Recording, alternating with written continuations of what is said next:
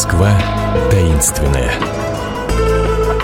На радио «Комсомольская правда». Здравствуйте, это «Москва таинственная». У микрофона Наталья Андреасин. И сегодня мы с вами отправимся в дом на Большой Садовой номер 10. Конечно, по адресу. Многие узнали, что это знаменитый Булгаковский дом, как вы считаете. Нет, друзья мои, мы хотим воздать э, должное этому дому, потому что он не только Булгаковский дом, с ним связано очень много других самых разнообразных историй и поможет в них разобраться мой гость Дмитрий Апарин, преподаватель исторического факультета МГУ. Дмитрий, здравствуйте. Здравствуйте. Вообще, я знаю, что вы книжку пишете про этот дом сейчас, да? Э, ну, книжки мы вернемся еще в конце программы, а пока давайте начнем с какой-то неожиданной истории. Да? Если не Булгаков, то, то, то кто? Что вас так увлекает в этом доме? А, Неожиданных историй там очень много, э, как э, связанных с известными людьми, и я говорю сейчас не о Булгакове, так и связанных с другими людьми. Безусловно, э, Если Булгаков... связанных с, с, с известными людьми, то, наверное, вы имеете в виду, что здесь познакомились Есенин и Дункан. А, во-первых, да, безусловно, в мастерской номер 38. Дело в том, что в этом доме три художественные мастерские, где... И это в, этой мастерской 20-е годы работал такой замечательный армянский художник Георгий Якулов. И там э, это было место какое-то такое. Сосредо... Э, где сосредотачивалось, куда приходили... Э, об этом так и писали. Богема Москвы того времени. Я не очень люблю это слово, но вот действительно, как по-другому сказать, а, одни из самых известных людей 20-х годов. Там был и Луначарский, Маяковский, Мариенгоф, там был и Есенина, Исидора Дункан. И вот там как раз вот Исидора Дункана познакомилась а, с Есениным. Там устраивались различные безумные такие вечеринки в, этой мастерской, от которых Якулов очень уставал, но от них не уставала его жена Наталья Юльевна Шиф, которая а, хотела все больше и больше и больше этих таких вот вечеринок. Значит, э, но если мы перейдем из э, мастерской 38, я могу сказать о том, что дому больше 100 лет. Дом построен в начале 20 века, в 1904 году, э, караимским кумцом Ильей Давыдовичем Пегитом. А, и этот дом на протяжении всего... То есть этому, этому дому больше ста лет, таким образом он... И это дом, в котором больше 50 квартир квартир, и э, в, в этом доме как раз отобразилась история Москвы. Можно сказать, история России 20 века, вот как в капле. Э, там в этом доме есть и, была и война, и репрессии, и голод, и, и, вся, вся история нашей страны за 20 век, она прошла через этот дом, через жителей, через судьбы людей, Кого которые вы имеете в виду живут. под э, репрессиями? А под репрессиями, ну, например, я познакомился с такой замечательной женщиной Татьяна Борисовна Куликова. Э, я Сашина. Э, и у нее дедушка э, Куликов, он его вот арестовали. И они жили в 51-й квартире. То есть это прямо обвинили... рядом с Булгаковской 50-й? Да, кстати, да. Напротив. Верно, да-да-да, прямо напротив, да. Его арестовали, его обвинили в том, что он был, он был русским, но он родился в Риге, и что он участвует в каком-то латышском заговоре там, и так далее. Ну, его расстреляли.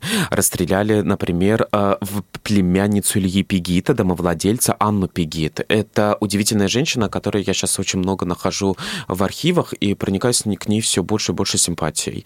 Она э, все царское советское время она просидела в тюрьмах. В советское время тоже она просидела в тюрьмах. Это человек а с обостренным... Она революционерка. Она а. была... Да, она хотела справедливости. Она была э, эсеркой. Она хотела смены строя. Она хотела... Э, ну да, она хотела справедливости. И вот она, она дождалась была... смены строя 17-й год и опять села в тюрьму. И опять, ну, она Революция в 30-е годы. Героев? Да, конечно. Ну, мы все прекрасно знаем, сколько эсеров было э, уничтожено в 30-е годы, сколько старых большевиков Песков было уничтожено в 30-е годы.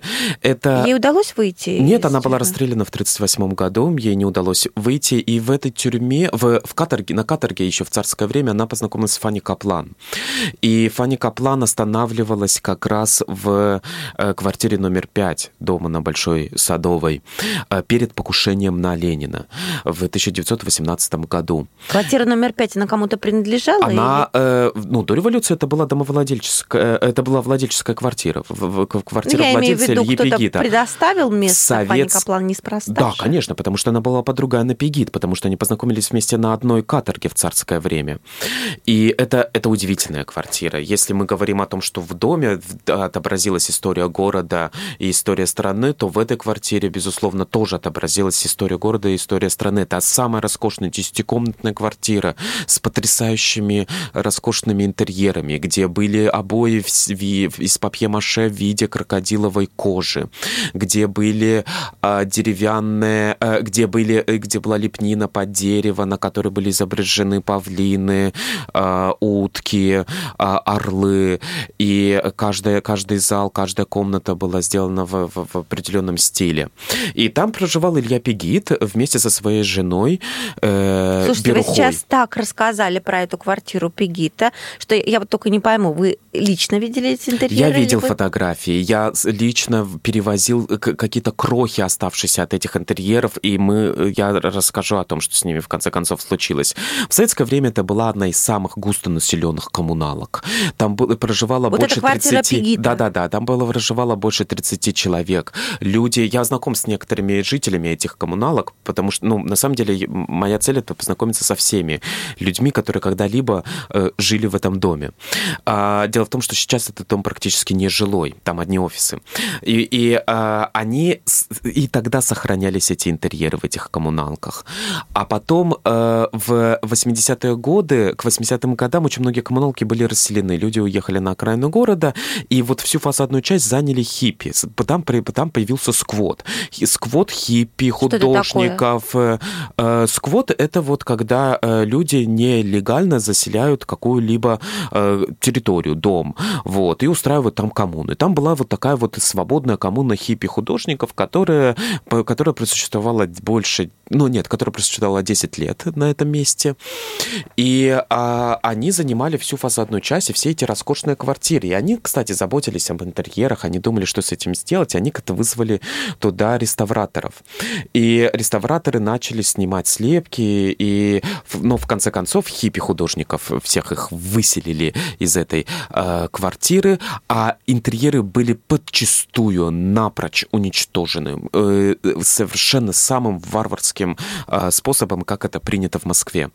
И э, Таким образом, это ведь, ну, это ведь история нас, это ведь история страны, история этой пятой квартиры с ее роскошными дореволюционными интерьерами вот этой богатой, сытой дореволюционной жизнью, с э, Фанни Каплан и Анной Пегит, с самой перенаселенной коммуналкой, в которой жили все рабочие, сотрудники фабрики Дукат, типографские рабочие и так далее. Хиппи-сквот 80-х и 90-х годов, вот эта лаборатория современного искусства и современной культуры, и сейчас сейчас там находятся офисы. А, это не нынешний офис уничтожил интерьер, и офис переходил там из одних рук в другие, но в любом случае и сейчас абсолютно белоснежное пространство, где ни э, капельки, ничего не сохранилось. Слава богу, реставраторы сохранили отдельные куски э, этой лепнины, которые мы, музей тоже отреставрировал, и мы их выставляем. Выставляем где? В музее. Выставляли, когда мы в делали... Каком музее? Э, музей Булгакова. У нас есть музей Булгакова, который находится в 50-й квартире на четвертом этаже в шестом подъезде, государственный музей. И там э, бы, ну, я э, вместе с другими сотрудниками, мы сделали выставку по истории дома, несколько выставок по истории дома, и сейчас там, например, есть макет. Можно залезть во двор этого дома, как бы, да, и э, ты нажимаешь на какие-нибудь кнопки, и э, загораются отдельные квартиры, и там появляются жители этих квартир, фотографии этих людей. Вот, это такое вот интерактивное путешествие по дому и по истории этого дома. Это вот сейчас, если прийти в музей Булгакова, да, да, да. можно все это посмотреть? Да, да, да. Мы устраиваем вечера даже в музее Булгакова, куда приходят разные, э, ну, куда приходят люди, которые когда-то жили в этом доме, которые начинают это все вспоминать. А я пишу книгу, но я пишу книгу по воспоминаниям этих жителей, то есть они тоже мне помогают. Я им нахожу какие-то архивные документы, э, в, и они узнают что-то о своей семье от меня, потому что они не знали этого, не знали, когда, в каком году, там, не знаю, родилась бабушка, где родилась бабушка, бабушка, я им нахожу эти документы. Невероятно. А они мне, в свою очередь, дают старые фотографии, рассказывают истории повседневной жизни. Да, давайте же сделаем анонс. Вот и э, обращаюсь я к нашим слушателям. Если вы что-то знаете о жителях э, дома на Большой Садовой номер 10, а, ваши знания, даже просто рассказы, не говоря уж о фотографиях, о каких-то документах, будут невероятно ценными для моего гостя Дмитрия Апарина, который сейчас, я напомню, пишет книгу про дом на Большой Садовой номер 10. Поэтому, если вы что-то знаете, просьба, позвоните в музей Булгакова. Телефон я вам сейчас продиктую. 8 495 699 5366 699 53 60 6. Если что-то знаете о, об истории, о жизни в доме на Большой Садовой номер 10. Дмитрий Апарин, который был у меня сегодня в гостях, будет вам очень благодарен. Ну а мы пока что с вами Верно. прощаемся на неделю. Счастливо. До свидания. Москва таинственная. На радио «Комсомольская правда».